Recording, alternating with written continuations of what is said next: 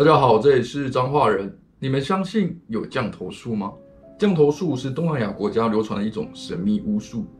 传说里较为常见的是利用蛊毒，比如使用寄生虫，让原本好端端的人性情大变，甚至控制你的内心，让你像傀儡一般任他宰割。更恐怖的还有让人身体炸裂的牛皮降、铁钉降等恶毒邪术。那么降头术真的存在吗？今天有一则故事是由观众阿才投稿的亲身经历。时间回到二零零三年，阿才当年二十五岁，在一间建筑公司上班。经过一年的打拼，眼看就快发年终了。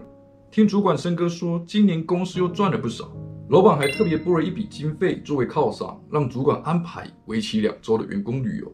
经过讨论后，他们决定到泰国游玩，一行人。二十几个大男人，第一站就到了帕塔亚。帕塔亚是泰国当地酒吧文化盛名的城市，尤其是有着“男人天堂”之称的红灯区，充斥着刺激的情色情境秀、泰国浴、当然还有坏坏的事。阿才到当地，完全刷新了他的三观，总觉得自己有女朋友，不应该来到这个地方。生哥一看阿才扭扭捏捏的，听生哥说一句啦。我拢娶某生囝的人呢，我都无咧惊你惊啥啦？曾哥上过的床比你吃的饭还多啦！我还能保有婚姻甜蜜的秘诀吼，就是因为我从来不放感情啊！架杠的 Pro 级玩家啦！一到酒吧，阿才看着每一位同事都搂着性感火辣的美女，心痒痒的，也沦陷了下去。经过三天的睡饱吃，吃饱趴，趴完又吃，吃完又趴，大家玩得不亦乐乎，仿佛自己就是帝王。什么三人行、交换伴侣，甚至更可怕的人妖大战都玩过了。隔天，同事华仔提议要到临近城市跑跑正常点的行程，不然每天啪啪啪都快被榨干了。一大早，大家集合在饭店打听，却没看到申哥的踪影。打电话也不接，于是他们到了森哥房间门口敲门。门一开，应门的是一位长相美艳的泰国女性。华仔看了看房间，发现森哥并不在，并用简单的英文跟他沟通，得到的讯息却是森哥出门办事，晚上才会回来。当时大家也没多想，就出发跑其他行程。到了傍晚，一行人正在逛夜市的同时，华仔收到一封简讯。这时候，阿才注意到华仔的脸色很不对劲。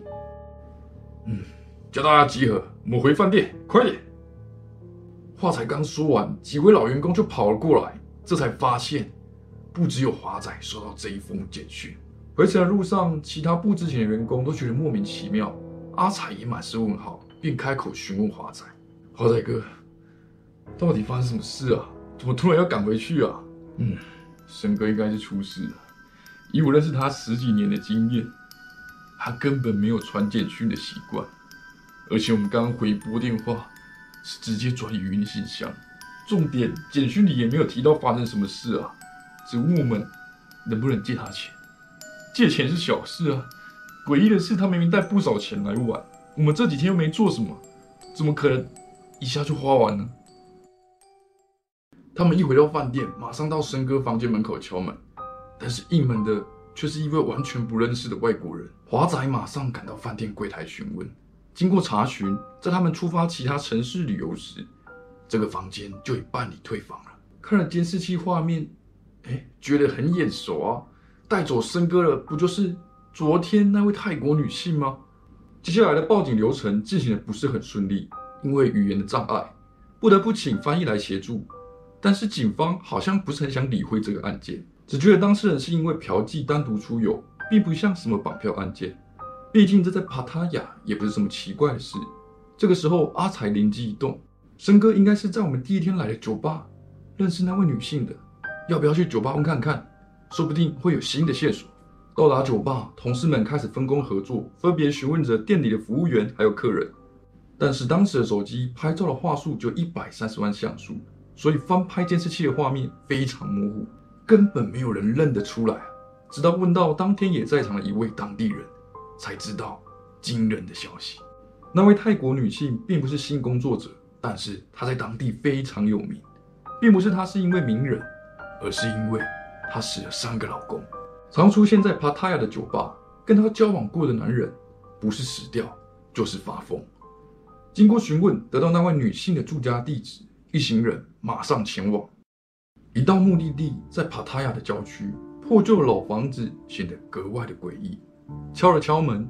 应门的果然是那位长相美艳的泰国女性。她一看到是森哥同行有人，正要把门关上的同时，华仔用脚一踹，那位泰国女性直接扑倒在地。大家冲了进去，屋内特别脏乱，在昏暗的灯光下，就像废弃的房子。找了找，终于看到躺在小房间里的森哥。森哥眼神涣散，华仔吩咐了阿才赶快帮森哥打包好行李，一行人准备离开现场。就在这个时候。那位泰国女性靠了过来，似乎不想让森哥离开这里。几位同事扶着森哥准备离开的时候，森哥却开始大叫：“冲上了，我买走了，我们离家，我们离家！”回程的路上，森哥不断歇斯底里的叫喊。华仔终于听到受不了了：“你要留在这里干嘛？你是卡丢？”森哥的回音让他整个鸡皮疙瘩。我就阿姨了，我们可以过去洗了。我就阿姨了。回到饭店，华仔询问了翻译：“生哥为什么会变成这样？”翻译面有难色，给他们一个地址，并示意会带他们过去。此时已经晚上十一点多，但是他们顾不了这么多了，立马赶到该地址。他们到了一个类似神坛的地方，从翻译口中得知，这是当地非常知名的巫医。从生哥的模样来看，很像中了某种降头。这一带也就这位巫医可以解决这个问题。巫医一看到生哥，却示意不想要管这件事。大家听翻译的转述都很紧张。照巫医的说法，要破除降头，就等同于要跟施降的人斗法。若操作不慎，自己也很有可能会搭进去。希望他们另请高明。此时，森哥突然撕心裂肺的大叫，在地上翻滚，四肢开始有异物突起。大家看到那一幕，纷纷跪下祈求巫医帮忙。巫医终于开始做法。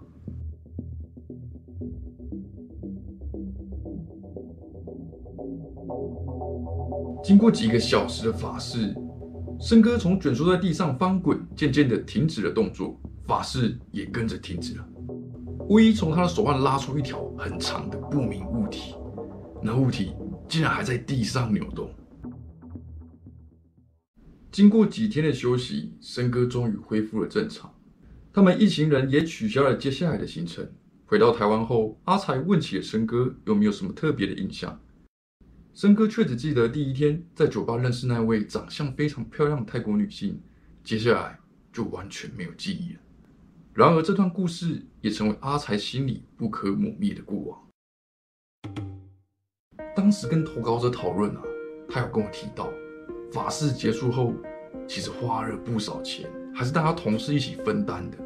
我就在想说，诶，原来这则故事不是只有恐怖而已啊，其实还蛮有启发性的哦。就是啊，不要说我没跟你们讲，如果你要到泰国红灯区玩，千万不要找免费的，因为啊，免费的最贵啊。